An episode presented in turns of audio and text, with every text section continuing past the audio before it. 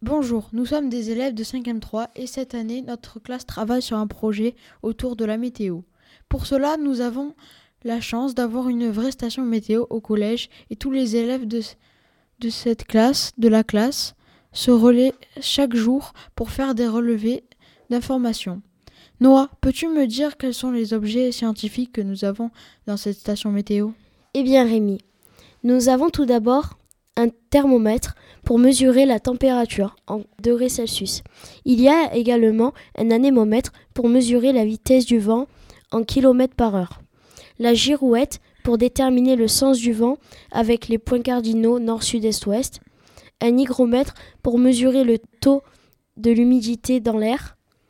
Enfin, dans la station météo, il y a aussi pluviomètre qui mesure les pluies essentielles en millimètres et un baromètre pour déterminer la pression atmosphérique en hectopascal. Mesurer la pression atmosphérique est essentiel pour prévoir les pluies et les variations de température.